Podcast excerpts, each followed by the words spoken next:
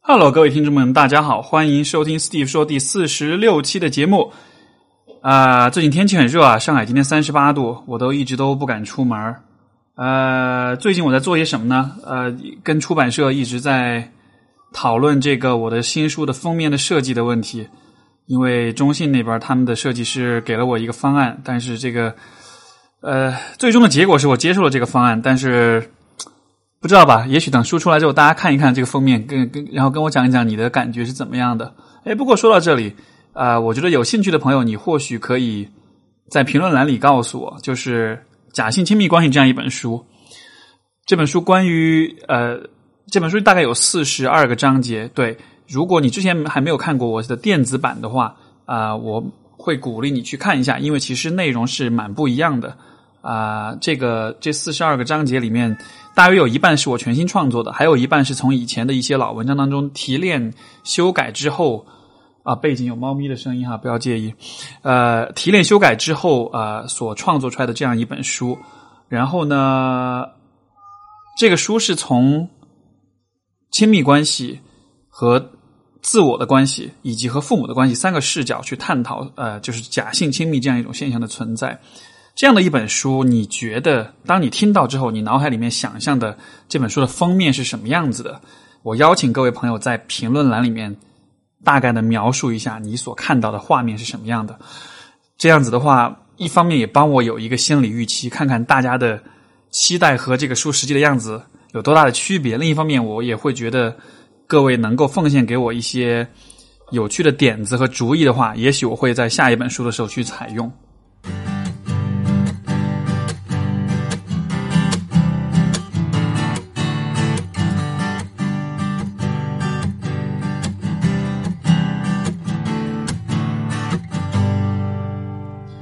前不久呢，这个有一位网友发来一个微信的聊天截图，截图的内容是他跟他妈妈之间的对话。呃，这个他妈妈发给他我之前和这个罗爱萍老师的那一期的录呃节目，跟他这个妈妈跟女儿讲说，可以听一下，这个里面有些观点讲的蛮好的。然后女儿告诉妈妈说啊，原来你也听这个节目啊？妈妈说对啊，我天天都听。看到这个。对话这个截图我是蛮开心的哈，因为好像以前我一直想象我的听众可能都是同龄人或者是接近我年龄的人，但其实很高兴知道，就是有不同年龄层的听众朋友愿意来啊、了解这个节目，愿意关注这个节目。我自己呢是知道，我父母他们时不时的会听一下，呃，但是如果能有更多的，就是说父母这一辈的中老年朋友们。对这个节目感兴趣的话，我觉得或许这也是一个很好的，就是帮助你们去了解啊、现在年轻人的想法的这样的一个一个一个渠道吧。所以说啊、如果各位听众朋友有有有兴趣的话，你或许也可以尝试把这些节目分享给你的父母们，看看他们会如何看待，看看他们会作何评价，然后。我想这样的分享可能不是说要用我的节目去说服他们什么，而是说或许在这个节目当中探讨到的一些话题，可能是在平时生活中你和父母之间很难会有的一种对话。但是因为这个节目提到了的一些话题，关于家庭关系、关于个人成长、关于亲密关系，所以也许你们可以以此为契机，就是开启一些曾不曾有的对话。所以这其实是我通过这个网友的这个分享。所想到的一点，当然也还是很感谢这位朋友的这种反馈哈，让我知道就是说啊，我所做的这些节目啊是有给啊听众们带来一些支持，带来一些鼓励，带来一些影响的。然后得到了这些很积极的反馈之后，我其实会变得越来越，就是我发现我其实会越来越期待每一期的节目的制作。有些节目是提前录好的，有些节目是当天录的，像比如说每次。这种就是啊、呃，由我自己一个人来做的问答这样的节目，其实都是在周三，因为我发布也是周三，其实都是在发布之前的这么一个小时左右的时间里面，就是呃直接录制出来的。那现在会发现越来越期待录这个节目的过程，因为会越来越期待看到大家有些什么样的啊、呃、发了什么样的邮件，讲了些什么样的困惑，然后呢，这个过程中去分享一些我的观点和看法。所以这种感觉真的蛮棒的。然后我要真的要谢谢各位观众，能够让我有这样的这种很美好的感觉吧。啊，哦，对，前面提到关于书的问题，这个肯定大家在想什么时候能出版啊？应该是在八月份，应该是在下个月的这个时候，因为现在离真正的出版已经非常非常的近了。封面内容已经全部做完了，然后质检已经全部做好了，然后封面大约也定下来了，所以可能接下来要做的事情可能就是考虑营销的问题。然后啊，我现在不敢完全的保证，但是啊，有跟他们那边的这个编辑谈到，可能接下去会做一个全国范围的一个。这个应该叫什么？不是巡演啊，但就是一个 tour，就是一个巡展吧，或者是，总之就是要去好几个不同的城市，在每一个城市可能会有线下的活动，然后一方面跟大家分享关于这本书，另一方面也是能够跟在各个地方的这个我的粉丝们、忠实的读者们有个见面。然后现在为止，我是我个人的希望的安排是北上广。然后加上深圳，加上成都，然后有可能加上杭州，这么几个城市。所以，如果等这个最终的这个时间表定下来之后，我会跟大家分享。也欢迎各位朋友到时候到现场来，不管是跟我聊关于书的问题，还是节目的问题，总之我会特别特别开心见到大家，然后去和大家有更多的对话。好的，广告做的差不多，我们今天来说说什么呢？呃，有这么几封信，我先放在这里了。但是有一个话题是我想首先跟大家分享的啊，因为这是其实最近的一两个星期吧，然后在我在我的这个咨询的过程中反复出现的一个主题，或者说是一个一个问题吧。然后我也跟不同的几位来访者有过关于这个问题的探讨，我觉得是蛮有趣的一个一个事情呢，很值得去跟大家分享。呃，是什么呢？就是。在帮助许多来访者的过程中，我会发现，呃，有些朋友可能比较难去区分情绪和事实这样两个事情。就是说，有的时候我感受到了某些情绪之后，我没有办法区分这些情绪它来自当下我所处的客观现实的环境中的一些影响、一些刺激，还是说这些情绪可能来自其他的一些方面。然后，因为没有办法做这种区分，我们就会把自己的情绪当做是真的。比如说，啊，一个我举个例子，一个非常非常常见的状况是什么呢？就是负罪感、愧疚感。在很多情况下，我都会看到啊，我的来访者会体验体验到强烈的负罪感。比如说，啊，男女朋友分手了，比如说离婚了，比如说在和父母的这个相处当中，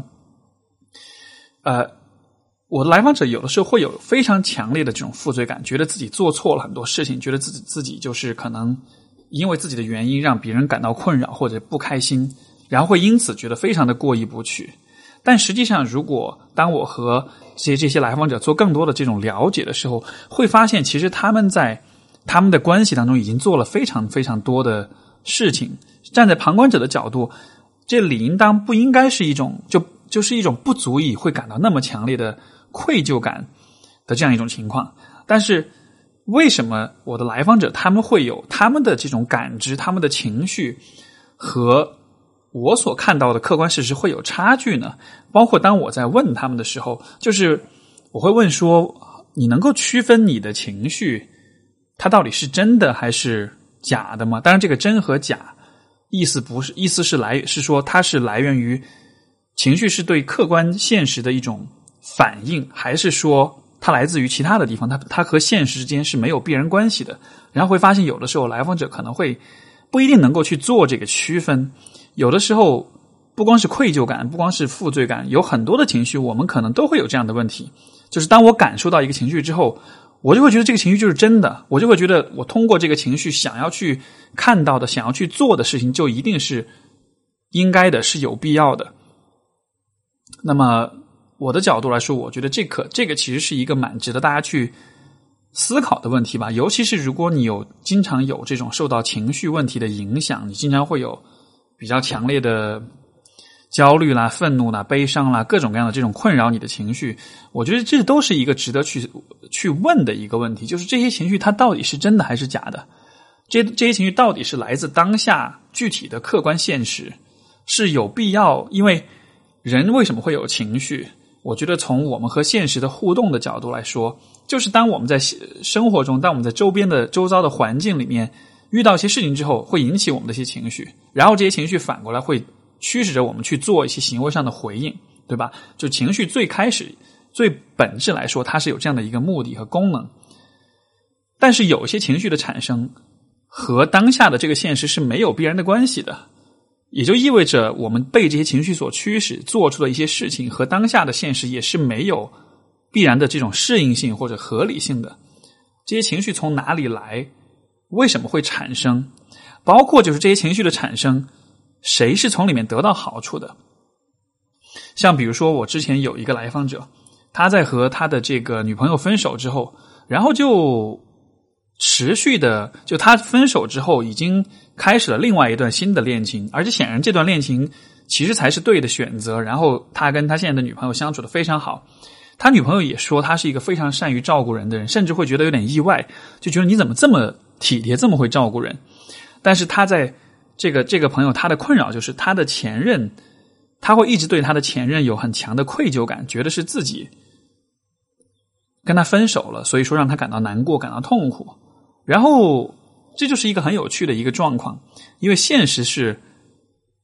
他在对人的时候其实是做的蛮好的，而且已经得到了现在女友的这种认可，但是他对于前女友却始终有这样一种愧疚感，觉得自己是做的不足的，所以也是我们的对话过程中，我也跟他探讨这个问题，就是你对他的这种愧疚感，是因为你真的没有做好，是因为来自这种没有做好的客观现实，还是说这种感觉有也许哈有可能是。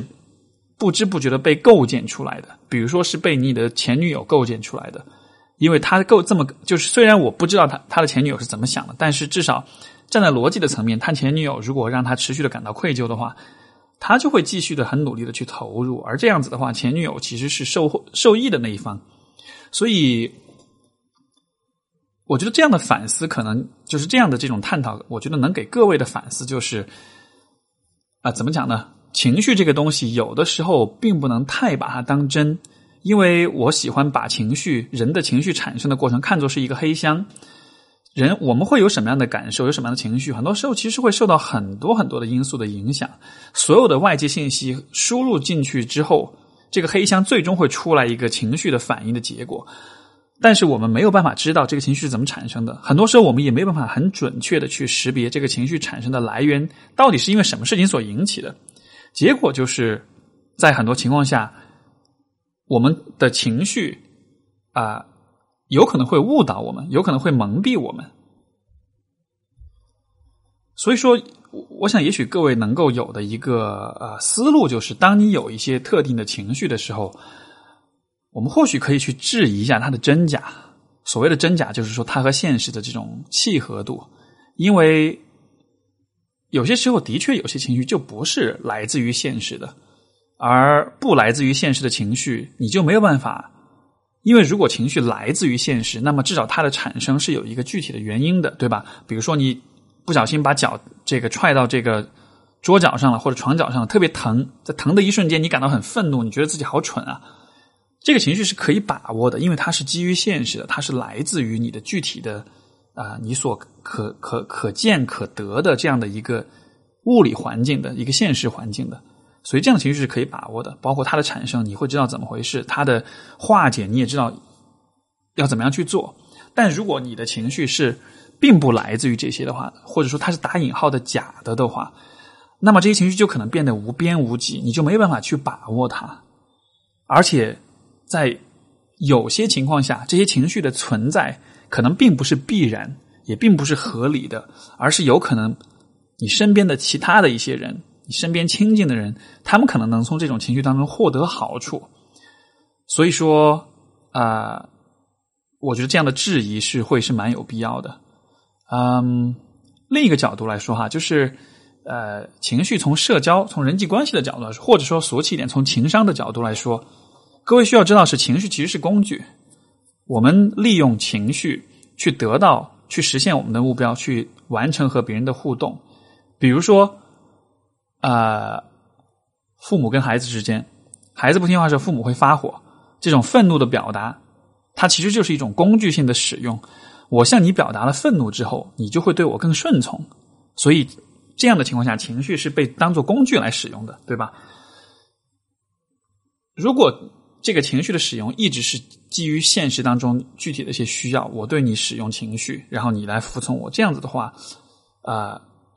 我觉得至少这是一种可以把握、可以衡量、可以感知的、可以理解的这样一种情绪。但是如果当在有些情况之下，当你把对方使用的情绪，就是对方的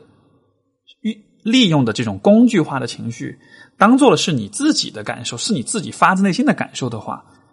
这样的情况下，我觉得可能就有问题了。比如说，呃，我们又举个例子，比如自卑。当然，自卑背后有各种各样的情绪，但是我们就假设自卑这样一个大的概念，它也是一种情绪，一种感受。这种感受的存在，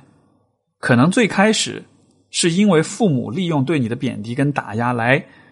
呃，使你妥协，使你顺从。可是，当这种感觉内化了之后，当你无法区分这个感觉到底是来自你的发自内心的，还是说是别人利用的一个工具的时候，你就有可能内化它，你就有可能真的觉得自己是不好的。在这样的情况下，你就没办法区分自卑的情绪到底是真的还是假的，它到底是因为反映了你这个人的真实状态，还是因为其他人别有用心的在给你洗脑，在把你往自卑的这个方向、这个深渊里面去推。所以，这是最近我跟好多好多位来访者都会谈到的一个话题吧。然后也是这里分享给大家。如果你刚好现在有些这个情绪上面的这种困扰，我觉得或许这样的一个视角也可以帮助你做一些反思，做一些质疑。我自己性格是一个一直都很有批判精神、很有质疑精神的一个人。学生时代很喜欢提问，然后很喜欢。去怎么说呢？去去去挑战一些，呃，不是刻意挑战权威，但是挑战各种各样的说法，去有意的去找挑刺、找漏洞，就当然是以建设性的方式这样的。然后我觉得这样子做，可能也许有的时候会让有会让人不爽啊。但是我觉得好处就在于，它能够使使让你始终对事情保持着呃一种批判的一种啊更为清醒、更为冷静的一种审视的态度。而这个样子，我觉得是。更有助于我们贴近现实的，因为我觉得人的心智、人的内心，如果能够尽可能的贴近现实的话，那么你你就能够避免许多的痛苦。因为现实当中必然会让你痛苦的事情，你是躲不到的。可是很多时候，让我们痛苦的不是现实当中的痛，而是因为现实中的痛，我们额外产生的那些苦，对吧？所以说，如果你的感知和现实脱节的太多的话，这种脱节的。现实和你之间的这种脱节的这个部分，就是一个产生更多苦的这样一个空间。所以说，从这样一个角度啊，对于我们的情绪，对于我们的情感的这种带有批判性的这种反思和质疑，我觉得能够帮助大家去拉近我们和现实之间的这个距离吧。之前也讲到关于现实感的问题，所以大概是同样的一个道理，好吧？所以这就是关于情绪和事实，关于情绪真假的一个探讨。然后我们今天的第一封读者来信是来自网友名字叫小泉红子，挺可爱的名字哈。他说：“我是一名高三毕业生，哇，好年轻啊！恭喜你终于结束了高考了，这个这个人生新篇章了哈。”呃，他说在这个呃，他的问题呢是说父母因为成绩的高低而改变对我的态度，这是应该的吗？我应该以怎样的态度对待父母？呃。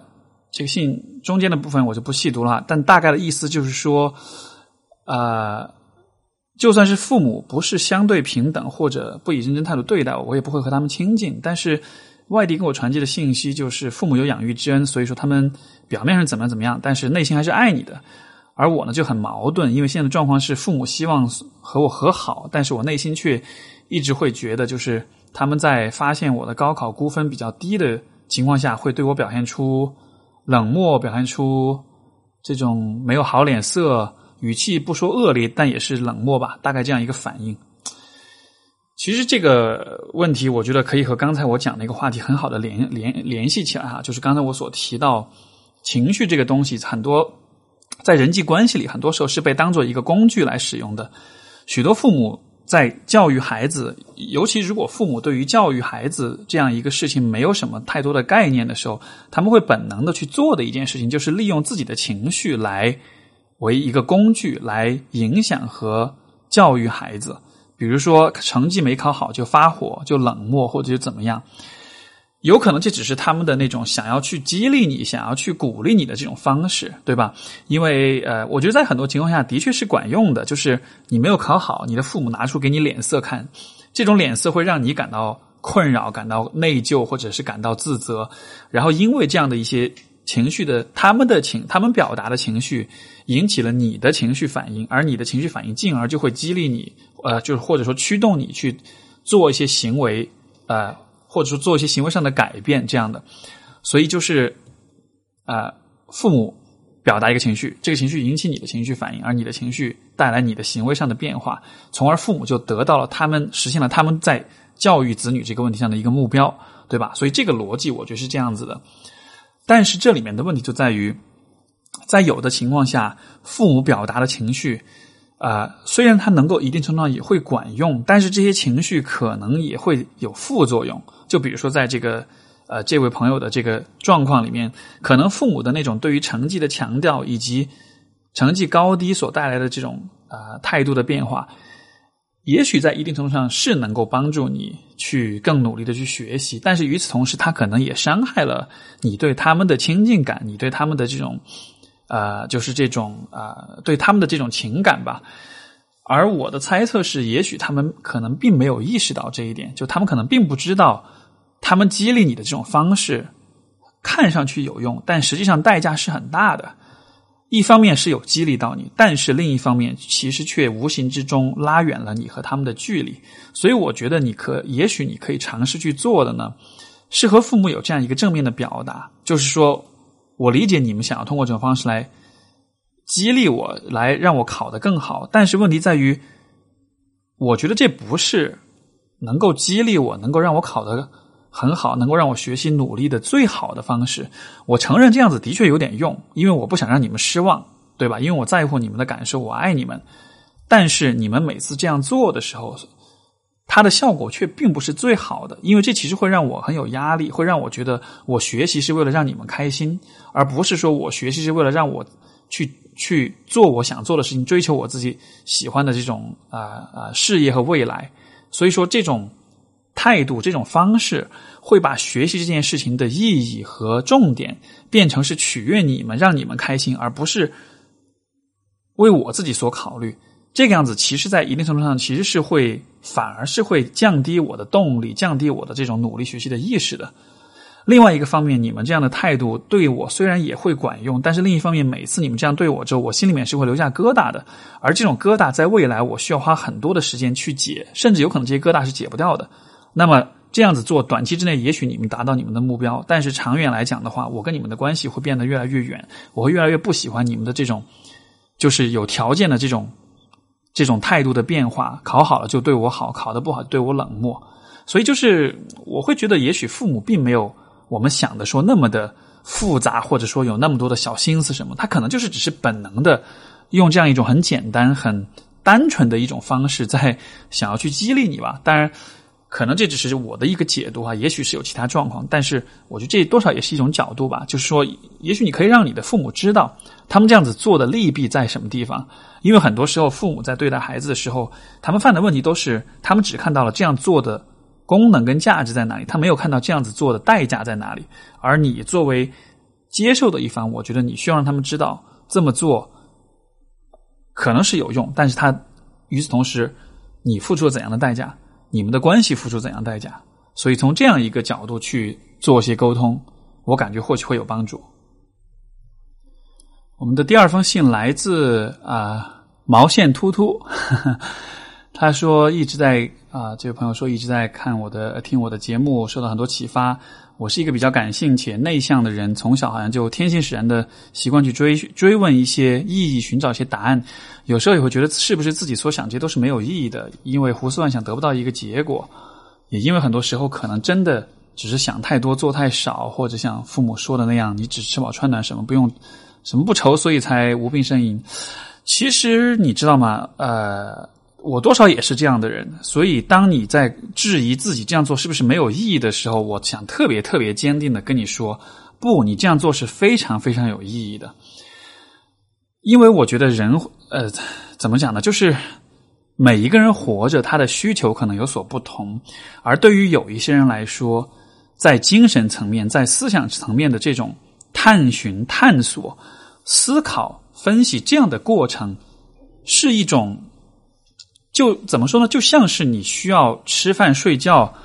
呼吸这样。它都是一种非常基本的一种非常有必要、非常重要的一种需求。有些人在这个方面的需求会比较弱，但是有些人在这个方面的需求会比较强。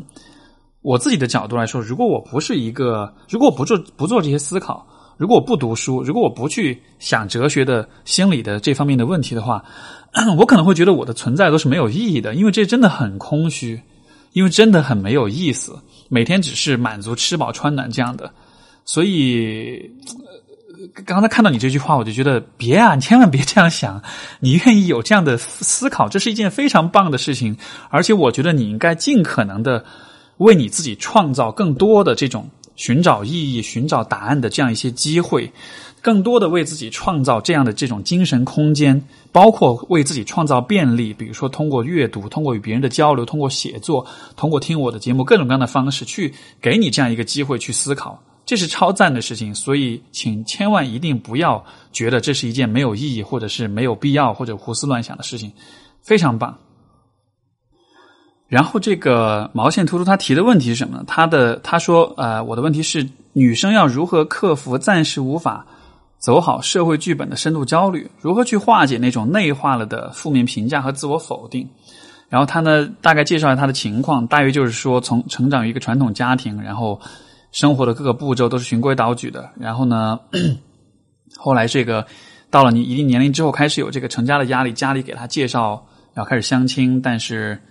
啊，之前有一个看对眼的，但是父母的参与度比较高，结果谈了一年多，呃，谈了呃大半年，这个一度都准备谈婚论嫁了，但是后来就又分手了，然后这算是给他是一个打击，然后呢。因为这样一个事情，他开始有了一些反思，就觉得说，好像自己啊是在按照一个社会剧本在生活，但是这种社会剧本当中，当然也会受到，比如说来自父母的这种否定啊、批判啊什么的。那么，我的理解可能就是说，怎么样去面对这种状况、这种负面评价，怎么去面对质疑啊、指责啊这样的。呃，我不知道。你包括各位听众有没有看最近有一个挺火的电视剧啊？这是叫《我的前半生》吗？呃，如果你如果你看过的话，我想说的角色是那个应该叫罗子君对吧？子君那个角色。呃，如果没看过，我大概给你说一下这个剧。首先不要问我为什么看这个剧啊，真的只是纯无聊，就是顺便看一下。我并 这并不是我的菜哈。呃，我只是偶然想到吧，因为我觉得这个还蛮相关的，就是说是一个。挺好的一个类比啊！如果你没有看过这个剧的话，我说的这个角色是一个从小也是成长于这种比较呃幸福的保，就是把他保护的比较好的这样一个家庭。然后呢，大学毕业之后就找了一个，很快就结婚了。结婚之后呢，就成了家庭主妇，然后就一直就是在老公的这个庇护之下，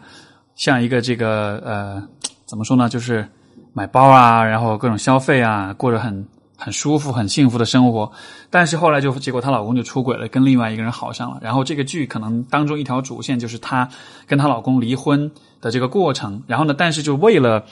因为离婚之后，她老公就是想要拿这个孩子抚养权，然后这个情况下，她就必须逼着自己去工作，就这是其中一个部分啊。她逼着自己去工作，因为这样子才能向法庭证明她是有能力抚养孩子的。可是你想，她这个。这个角色他是三十七岁哈，他可能有十，就是从来都没有工作过，他可能有应该是超过十年都没有工作，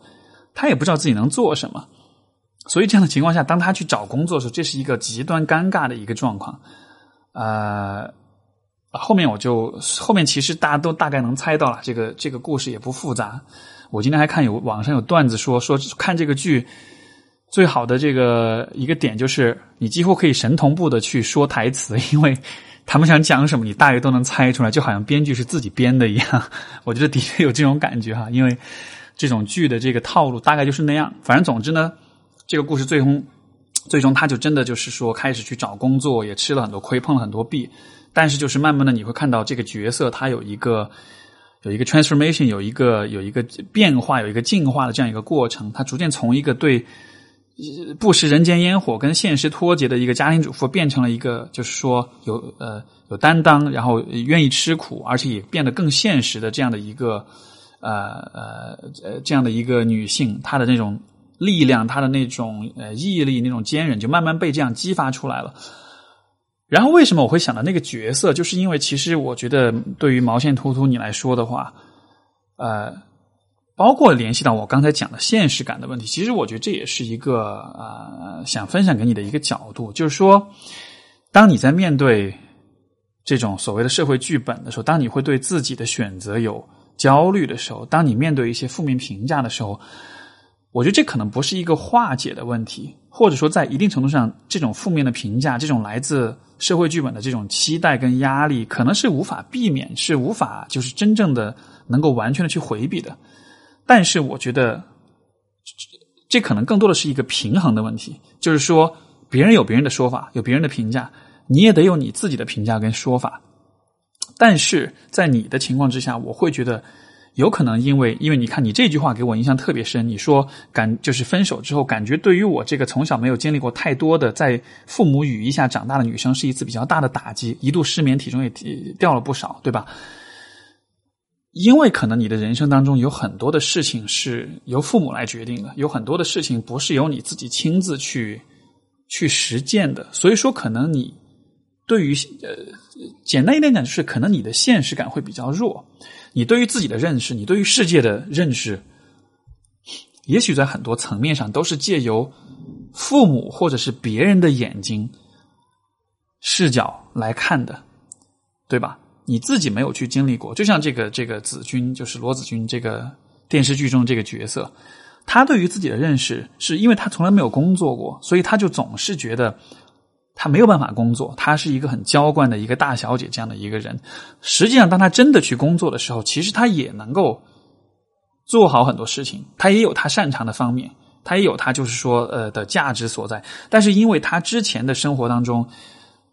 一个全职太太这样一个角色，她和世界，尤其她和职场之间的这种互动，都是完全通过她老公或者是她朋友的眼光去看的，她自己没有自己的这种实际的体验。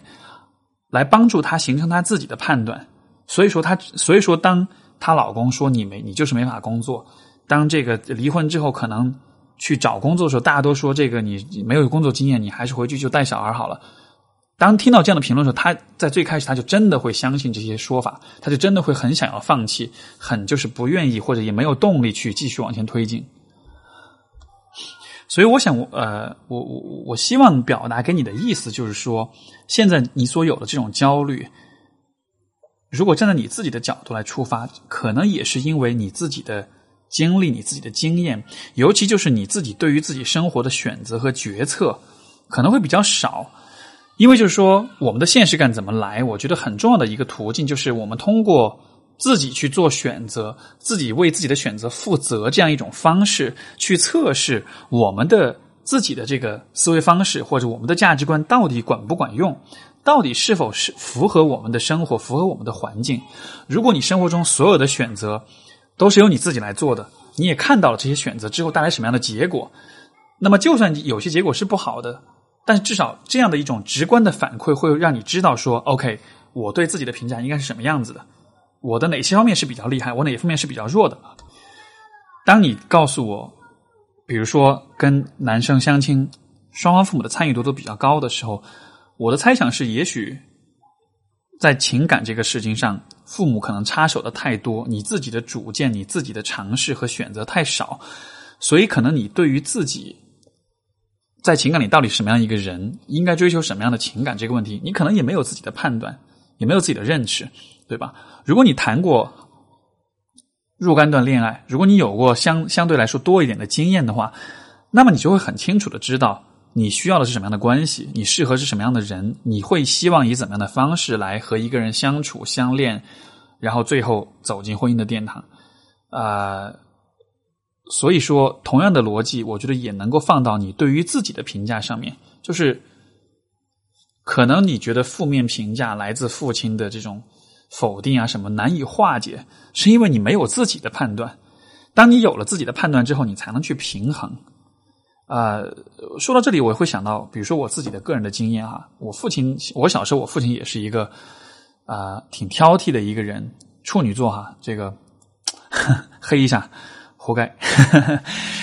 开玩笑。那因为他也是一个很挑剔的人，所以说在我比较小的时候，当我对自己的评价还没有很清晰的形成的时候，他的评价会很，就是会很容易影响到我，会很容易伤害到我，可以说。但是我觉得。这个问题到后来，其实我觉得一个变化的很重要的一个啊啊一个过程，就在于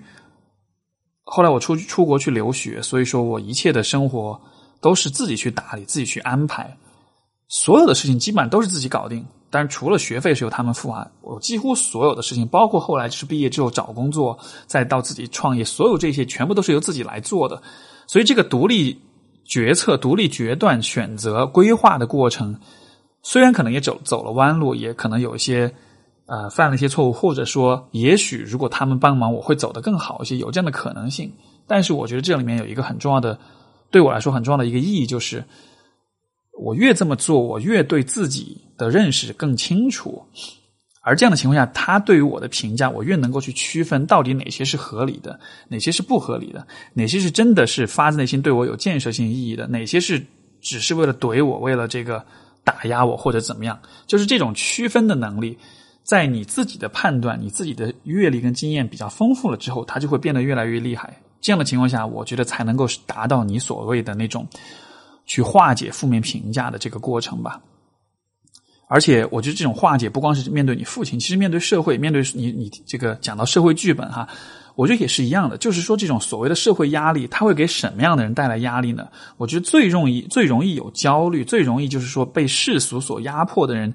往往就是那种可能他对于所谓的世俗，他对于生活、对于世界的体验了解，对于他自己的了解可能会比较少。所以说才有可能就是随波逐流，对吧？如果你自己的体验很多，你对自己的了解很清楚，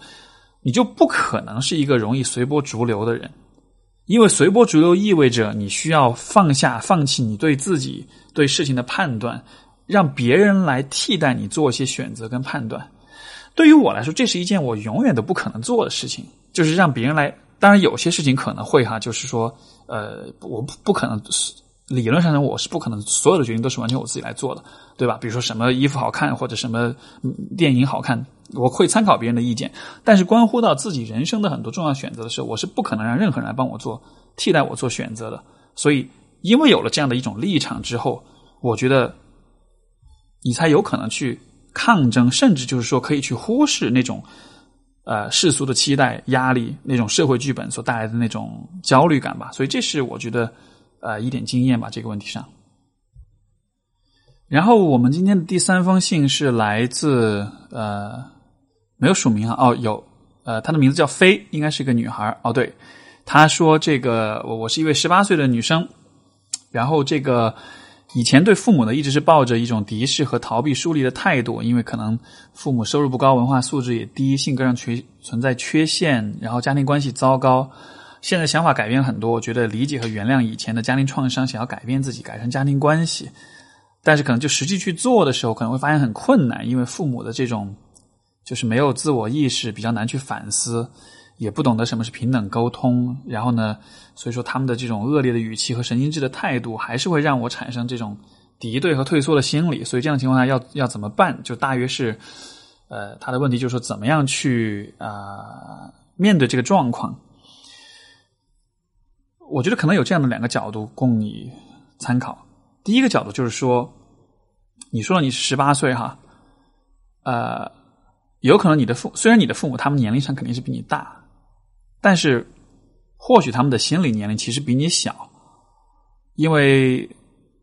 根据你给我的信息，我会去推测，也许他们的成长过程当中，他们自己所受到的这种指导和这种教育，可能就是非常有限的。人的生理的年龄的成长是随时间进行的，对吧？而且这是一个每一个人都会按照同样的速度去进行的一个一件事情。可是人的心理成长的这个速度却会有非常的不一样。所以说，我的理解是，你看，因为你现在给我写这个信，对这个问题，对这样一个问题有这样的思考，所以我会觉得你在心理上的成长我觉得是比你父母更快的，就是说心理年龄上，也许你会比他们更，也许会更大一些。而他们表现出的这样的一些状况，当然可能有客观因素的原因，但是我觉得也会有主观上的。你提到了他没有呃自我意识也好，或者是呃不懂得平等沟通也好，就是小孩子吧，小孩子态度可能是这样子的吧。所以我会觉得这个问题可能是急不来的。我会给你的建议就是说，当下这个阶段你能够做的事情啊，可能就是先。尽量的去发展你自己，让你自己变成一个更好的人。你看，才十八岁，其实很年轻，对吧？所以说还有很长的路要走。我觉得现在这个阶段，暂时先把主要的重点放到你自己的个人成长上面，跟他们的关系，我觉得保持相对的这种平和，大家大约能相处，不给你带来太大的影响，我觉得就够了。在这个阶段，我觉得暂时先不要着急去改变他们，因为第一，你还没有到。能够去改变他们的这个时候，因为你还是多少还是很年轻，你自己还有很多的 需要去搞定的问题，对吧？第二个方面就在于，刚才我讲了，他们也是心理上可能还是小孩子，他们可能也在需要成长个五年、十年、二十年，甚至更长的时间。当他们到了某一个阶段的时候，可能才会慢慢的开始有这种可能性去思考关于自我意识、关于关系、关于亲密这样一些问题。我会这样讲，也是因为我又是拿我拿我这个家里人举例子哈。我经常喜欢拿家里人举例子，希望我爸妈听到这个不要太介意哈。你们的你们的例子其实讲出来也是帮到大家的，所以也是有价值的，所以会，所以嗯，对，就刚我想说呢，就是我其实回忆起来，我的父母呃，他们其实在我从小到大跟他们相处过程中，也会观察到这样一一种。一种变化，就是他们其实也会在我小的时候，心智上其实也是会比较，就相对来说比较幼稚一些，或者比较不成熟一些的。但是他们随着时间的推移，你看现在我我跟他们在一起已经三十二年了，对吧？这三十二年里面，如果你如果我回头去看整个的这个过程中，他们的变化，你会意识到，其实我的父母他们是一一直在成长的，他们成长速度也许没有我这么快。也许他们很多问题，他们花了很长时间才能搞清楚。但是总体来说，他们是在成长的。而这种成长带来的，其实就是，当然也也也也因为我在积极努力，但是另一方面，因为有他们的成长，所以我们之间这种更好的、更良性的关系，这种沟通才成为才才成为可能。因为如果假设他们完全不改变，我到今天这个样子，但是他们还是原来那个样子的话，我也没办法跟他们沟通。我也会像这个呃飞这位朋友，你跟你父母的关系一样，就是完全是隔绝的。所以说，这个我觉得改善跟父母的关系这样一个问题，真的还是一个有一个时机的问题吧。所以是就是就是两点：第一，就是先把当下，我觉得你应该先把注意力放在自己身上去发展你自己；第二，就是说你和父母的这个关系的变化，它不单纯只是。取决于你是否有成长跟改变，它也取决于你的父母，他们成长到他们成熟到一个什么样的地步。而因为他们的成熟的速度很慢，所以说现在你需要怎么说呢？等等他们，需要给他们一点时间。也许在未来的某一个时候，他们会有所变化。那个时候，我觉得相比于现在，可能会是更好的一个机会吧，就是去改善关系的这个机会。啊，我们的下一封信来自啊，这个这个这个名字，email 的地址是 white dog 三个 d，所以是白狗。啊，这位朋友说，他说这个他的困扰呢是觉得他人太喜欢去窥探别人的私人空间了，让我感到很不舒服。在宿舍是这样，在实验室是这样，总总有人要看一下我在做什么，要瞄一下，我非常的厌恶这种感觉，又不知道怎么去说。有时候觉得一个朋友性格还不错，但是会因为他的窥视行为就变得异常的讨厌他。可能我知道他没什么恶意，但是呢就非常矛盾。然后有时候简直想自己拉个帘子自己玩，但是公共空间没法这样做。所以说这样的一个感觉是怎么回事？要怎么调和？呃，我做一个大胆的推测啊，就是哦对，说到这里，我想先推荐一篇文章，就是。呃，我的知乎专栏，你去知乎搜索我的专栏“如何认真的活着”里面的文章第二十六篇，就编号二十六。呃，这篇文章叫做《为何在家锁房门有利于人格发展》。这个话题，这个文章探讨了一个很有趣的，也引起很多朋友讨论的一个话题，就是你在家里面的时候，你跟父母一起住的时候，从小的话，你会被允许锁你自己房间的门吗？啊，我会为什么会想到这篇文章，就是因为当我看到你说这种不喜欢被别人窥探私人空间的这种困扰的时候，因为你看，其实这种厌恶感，这个又说到情感情绪的真假的问题了哈，就是我们今天一开始讲的那个，你对于窥视你的人的这种厌恶感，到底是因为当下这个人真的有太多的侵 侵犯到你的私人空间？所以引起了你的不适，还是说这种情绪、这种厌恶感可能来自于其他的地方？因为你看你自己也说，就是别人的窥视行为可能是没什么恶意的，甚至我会说，也许在别人看来这都不算是窥视行为，这可能只是无心的，就是去看一下。但是你会把它解释为窥视行为，你也会对这种窥视行为会有一些这种很不舒服的这种感觉。所以说，这里我会提出的问题就是，你是否能区分你对这个这种行为的厌恶感是真的还是假的？是对于当下这种现实的应有的一种客观反应，还是说，也许这种情绪可能是有其他的来源？我提到那篇文章，就是因为我发现很多的朋友在从小在家里面，父母是不允许他们锁门的，甚至是有些人会告诉我的故事是，如果锁门的话，父母真的会就把门踹开，或者把锁弄坏掉，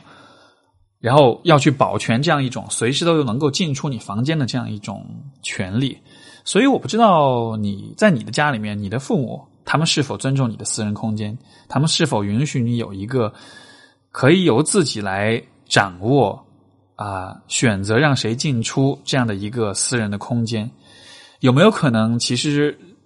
对于你来说，这样的空间一直是不存在，或者说一直是你很渴望拥有，但是都没有办法拥有的？有没有可能，你的这种对被窥视的厌恶，可能它的根源是？对父母不尊重你的隐私的一种愤怒感、一种攻击性，或者是一种情绪反应。只是说呢，在现在的生活中，因为有就是别人不经意的一些行为，刚好触发了这种隐私被侵犯、被窥视这样一种感觉。总之，就是我会啊鼓励你，如果你觉得你这种厌恶的这种行为，它是。假的，就所谓假，就是说它可能不是百分之百对于当下现实的一种回应、一种反应的话，那么或许可以从生活的其他的阶段的经历当中去找一找，在什么情况下有类似的感觉，而在那些情况下又发生了些什么事情，就可能这样的一个一种反思，也许能够帮助你更理解这种厌恶是怎么来的啊。如果你找到了这种根源的话，或许当下你反而就不会那么厌恶别人了，因为你能够区分开说，我的这种厌恶其实不是对当下我的同学、我的朋友，这种厌恶其实是对曾经的一些经历或者其他的一些关系的这种反应。能够做这样的有意识的这种区分之后，我我会觉得这种对你这种厌恶的情绪对你的困扰会大大的减小，所以试试看。好的，那今天我们的时间也差不多，读了这么多封信，然后也挺感谢各位来信的哈，因为有些问题我觉得问有问的蛮棒的，有的时候我也是那种，就是因为我问我回答问题的时候呢，可能我也是就是自己即兴的一些回答，所以说有些问题问的比较好的话，激发我的一些思考啊什么，我讲出来也会比较精彩一些，所以这这个节目就是这个问答互动的这个环节，感觉就像是我跟大家在合作一样哈，我们一起在做节目的感觉，所以非常棒。那么下一周我会发一期非常赞的对话，是我和啊啊一位也是做家庭治疗的一位咨询师叫 Michael，然后我跟他也是在这个深圳的时候录了这期节目，非常非常非常深的一期对话，就是深到那种我们俩都觉得哇，好久没有这样这么深刻的这种对话哈。当然具体的内容就。下个星期大家到时候准时收呃收听吧，我会在大约是啊我不敢说准时哈，抱歉，因为大约是周三的下午或者晚上左右发布，但是请一定记得听一听，因为也讲到跟现实感有关的一些话题，讲到自我啊，也讲到了我以前也提到过的我个人最喜欢的一本书，就《炼金术士》，然后我们从当中其实有很多的反思。总之，我觉得那那一期节目，因为是因为这个节目其实是我之前两个多月前就录好了，因为当时去。广东深圳那边，但是因为前面一直排号这个节目是最后一次发出来，所以中间隔的时间比较久，但是现在回想起来，我觉得当时那种带着鸡皮疙瘩在聊天的感觉，我现在还是记忆犹新的。所以下期下个星期千万别错过，好吧？那今天的节目，哎呀，现在又到了这样一个时候，想想更多的讲说一点什么，想 再回答点问题什么的。但是我还是尽量把这个问答的这个时间控制在五十分钟、一个小时左右吧，好吧？各位朋友呢，也就我就故意吊一点你们的胃口，让你们以后才有更多的愿望继续回来听我的节目。然后请记得把我的节目推荐给更多的人，你们的父母也好，或者是你们的朋友也好啊，我能够听到大家的好评，也才会让我更加的期待，愿意做这个节目。与此同时，我也会。啊呃，怎么说呢？就是就算是满足我的一点点的这种小渴望吧，好吧，被被认可、被赞美，然后这个被转发的这种小渴望，我也在这里谢谢各位了。OK，好的，今天节目先到这里，我们就下周再见，拜拜。